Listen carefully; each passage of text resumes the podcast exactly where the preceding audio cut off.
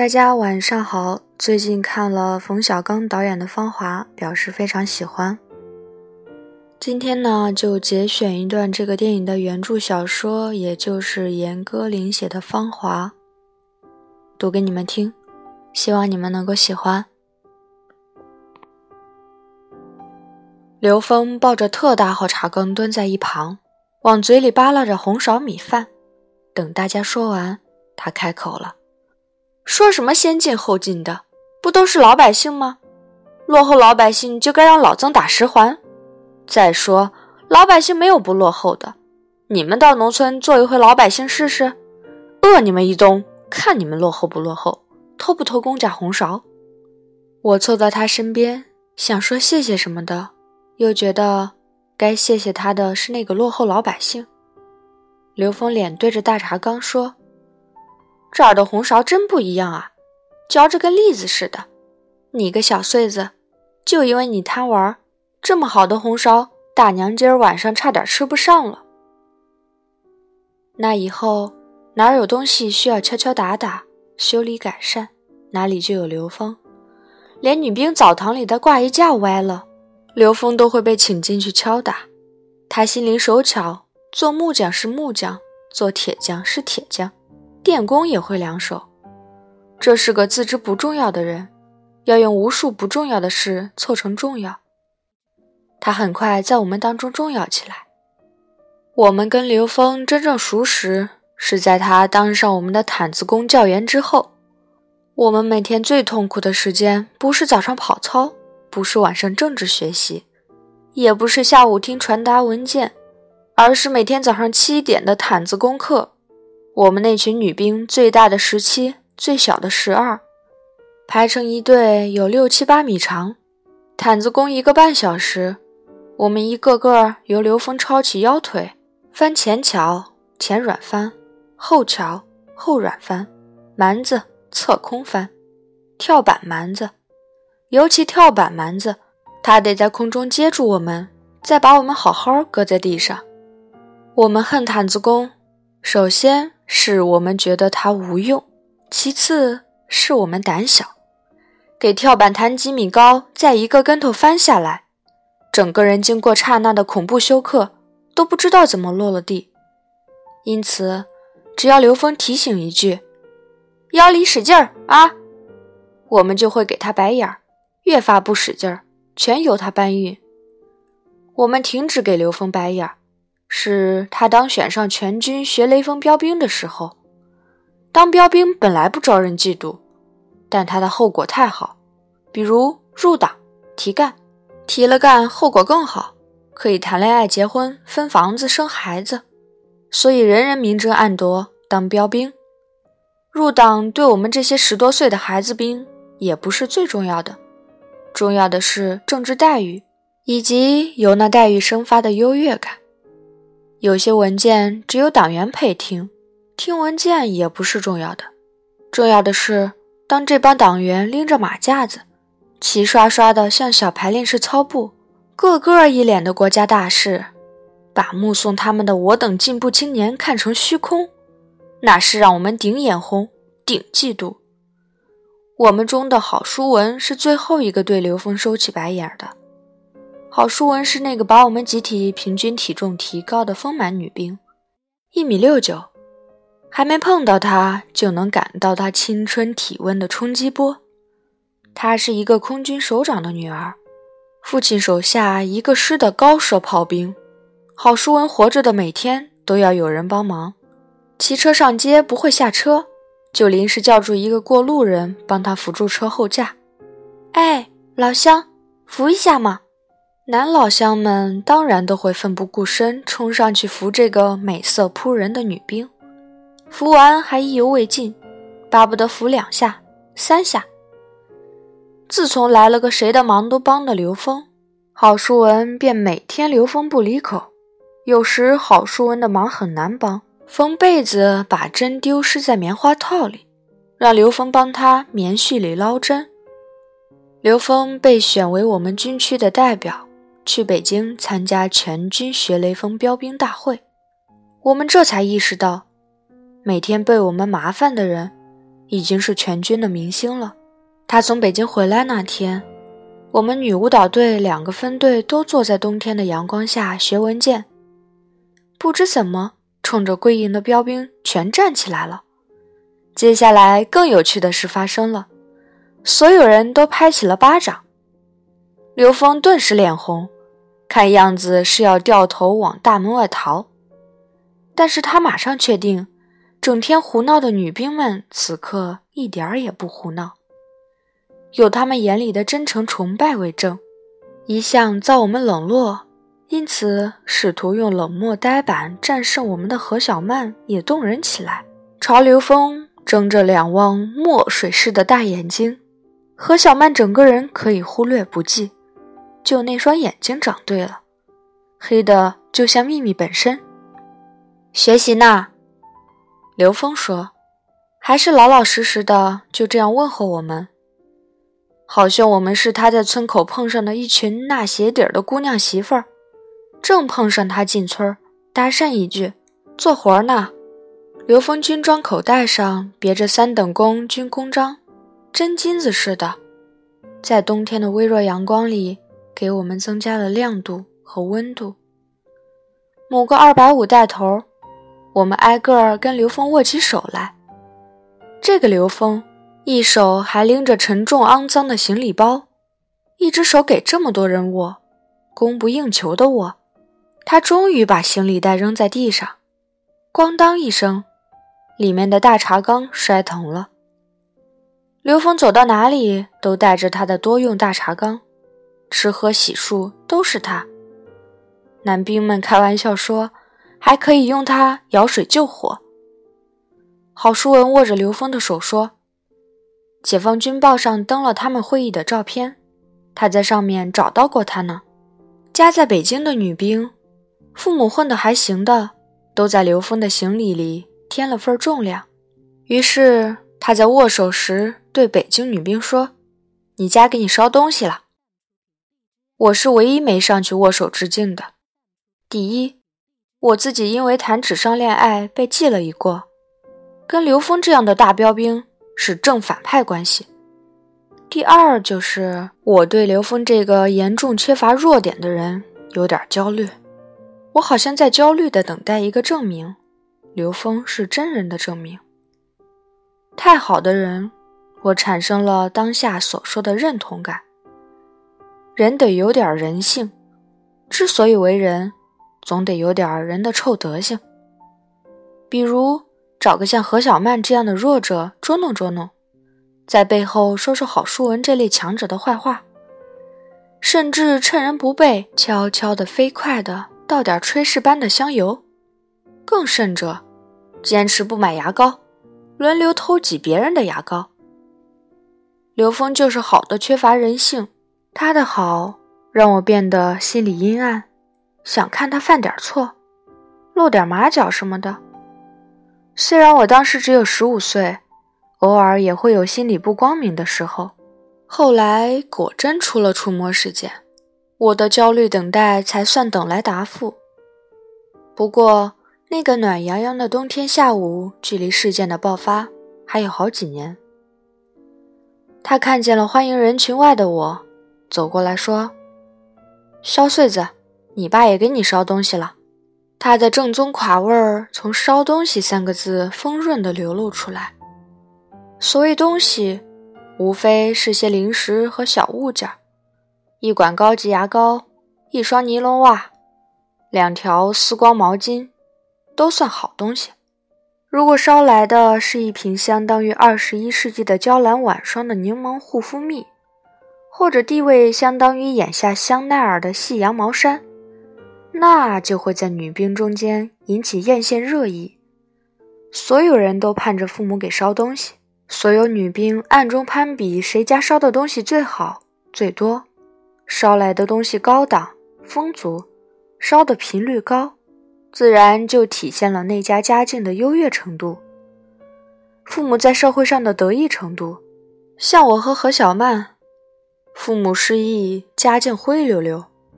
只有旁观别人狂欢的消费捎来的东西，我们眼巴巴地看着他们把整勺麦乳精胡塞进嘴里，嘎吱嘎吱地嚼。蜜饯果脯拌在稀粥里，替代早餐的酸臭泡菜。至于巧克力怎么被他们享用的，我们从来看不见的。我们只配瞥一眼门后垃圾筐里渐渐缤纷起来的彩色锡箔糖纸。我们还配什么呢？某天练功结束，从走廊上皮踏而过，一扇门开了，伸出一个脑袋，诡秘地朝你一摆下巴，这就是隆重邀请。当你进门之后，会发现一个秘密盛宴正在开席，桌上堆着好几堆父母捎来的美食。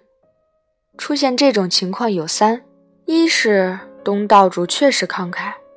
二是捎来的东西是新鲜货，比如上海老大房的鲜肉月饼，或北京天福号的松仁小肚，不及时吃完就糟践了。三是家境既优越又被父母死宠的女兵，有时需要多一些人见证她的优越家境和父母宠爱。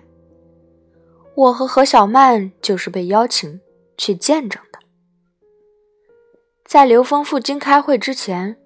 我收到父亲的信，说是劳动改造的水库直接被借调到北方电影厂。我给父亲写了封信，交给了刘峰。我的意思是，如果刘峰在北京实在没地儿串门，也实在有空，就替我去看看我阔别好几年的父亲。信自然是个由头，真话我也不会往上写。那时我的真话往哪儿都不写。日记上更不写，日记上的假话尤其要编得好，字句要漂亮。有人偷看的话，也让人家有个看头。我渐渐发现，真话没了一点儿也不难受。我跟爸爸都在彼此大而化之的字句里读出真话。我傻乎乎地问刘峰：“我爸给我捎的是什么？”刘峰说他没看。不过，我爸托交的包裹最沉。我偷瞥一眼所有人，希望他们都听到了。我爸不再是反动文人，不再是工资被冻结、每月领十二元生活费的文明叫花子，而是在北京的电影厂里上班，给女儿捎得起东西的父亲。但没人留神我的成分改变和翻身解放，都还晕在对刘峰的崇拜里。刘峰拎起地上的一条灰狗般的行李袋，说：“他一会儿把东西给女兵们送来，意思是，他要在宿舍里完成分拣。不是每家的父母都细心，在包裹上写清名字的，不分拣清楚，万一张三被李四的父母错爱了呢？”我们散会前，刘峰拎着那个行李袋回来了，他把自己的私人物品分拣出去了。可行李袋一点儿也没见小。刘峰是个个人拥有品极少的人，出门又会精简再精简。我们女舞蹈队二分队有四个北京人，刘峰从丑陋疲惫的行李袋里先拿出四个包裹，最后一个，第五个是父亲给我带的，那是体积最可观的一个包裹。塑料袋在当时可不被看成环保垃圾。而是值得爱惜、一用再用的好东西。父亲一定是专门弄来的这个印有北京友谊商店店标的双料大塑料袋，那样的华美让他盛装的无论什么都华美了。下面是刘峰的原话：“我打电话到你爸电影厂招待所，跟他说对不住，会议安排忒紧，电影厂离城里远，咱又人生地不熟。”这回就不拜访您了。我还说，叔叔，您看我是不是把肖穗子让带的信投邮筒里给您寄过去？你爸问了我一句：“我住哪家招待所？”我说：“我还真说不清，头一回来北京。”第二天一早，他找上门来了。我纳闷儿，他怎么找着了我住的地方？他说：“打听个招待所还不容易。”你爸非要请我吃饭，我说会议伙食好着呢，四菜一汤。他说四菜一汤有啥吃头？他要请我吃北京烤鸭。我告诉他，会议代表不能随便离会，吃了午饭还要分小组讨论。你爸这才算了。晚上他又来一趟，送来这么个包裹，还非送给我一条烟。我说我不会抽。你爸说让烧这么重的东西，三千里地过意不去，问我不抽烟，酒喝不喝？我说那更不会了。他又说，那你多说说看。你还不会啥？我看看还能不能找点你会的送给你。我说您就别客气了，不就烧点东西给肖穗子吗？是我应该做的。刘峰把一个父母爱女儿的急切和渴望做报告一样叙述一遍，跟他开导我的语调差不多。我那场历时半年的纸上谈爱暴露之后，情书全被缴获。刘峰在两所院墙之间的骑楼上找到了我。我手里拿了一根背包带，头顶上有根结实的横梁。多年前不知调过军阀大户多少个丫头小姐。他一把夺过背包带，说：“萧穗子，你好糊涂！组织派他来挽救我，来的正是时候，晚一步就太晚了。萧穗子，你千万不要悲观，背思想包袱，在哪里摔倒就在哪里爬起来。”刻苦改造自己，大家还是会欢迎你归队的嘛。浪子回头金不换嘛，就给大家看一个金不换，怎么样？作为一个小说家，一般我不写小说人物的对话，只写我转述的他们的对话，因为我怕自己编造，把编造的话或部分编造的话放进引号里，万一作为我小说人物原型的真人对号入座，跟我抗议。那不是我说的话，他们的抗议应该成立。明明是我编造的话，一放进引号，人家就要负责了。所以，在我现在写这段的时刻，把刘峰的话回忆了再回忆，尽量不编造的放到一对引号之间。刘峰对我爸的描述语调虽然乏味，还是让我鼻子酸了。能想象出一个做了好多年阶级敌人的父亲。怎样笨拙地学起庸俗的社交手段来？爸爸想送刘峰礼物，看起来是犒劳刘峰的三千里地当马帮运货的辛苦，实际上是拉拢刘峰，为了他不得意的女儿。刘峰是全军学雷锋标兵，政治光环好歹能罩着我一点儿逆境让爸爸这样的人学庸俗，学拉拉扯扯，正是这一点。让我心酸。吃晚饭的时候，北京友谊商店在我们全体女兵和部分男兵当中已经著名了。本来它也是一个著名的所在。据消息灵通的北京兵说，进那个商店的都是特殊人士、国专家、外交官、华侨、中国访外代表团成员。那里头人民币可不流通，流通的叫外汇券。是一个有着自己专门货币的小世界。我父亲此刻的身份，大家可想而知。父亲是没那份权利的。后来，那是很后来了，已是刘峰在前线负伤之后。何小曼因为背着一个伤员行走十多里地而立功之后，我才知道，当时父亲是沾了一位大导演的光。蹭他的护照进了友谊商店。一九七六年，这位导演身边围了许多人为他写剧本，这一大帮人的名字就叫做集体创作。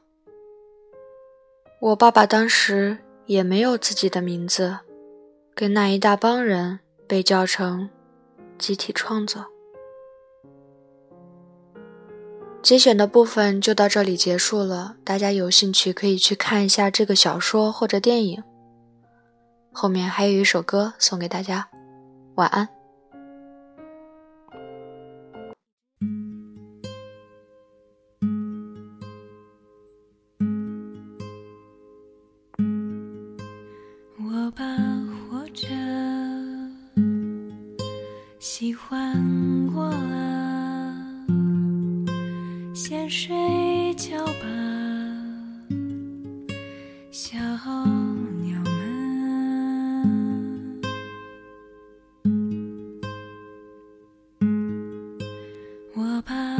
活着，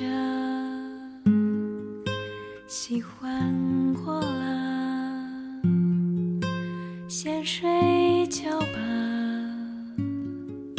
小。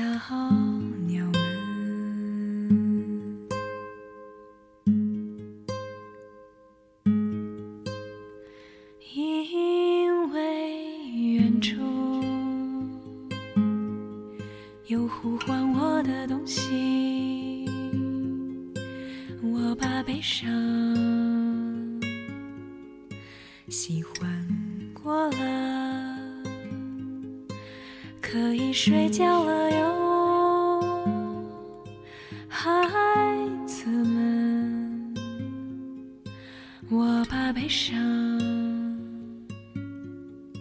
喜欢过了。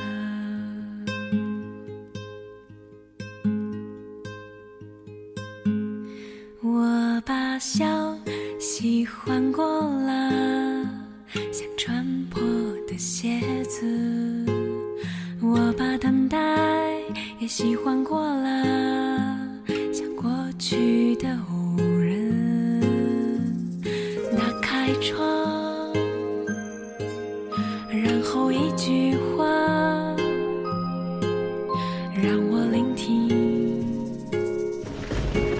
是谁在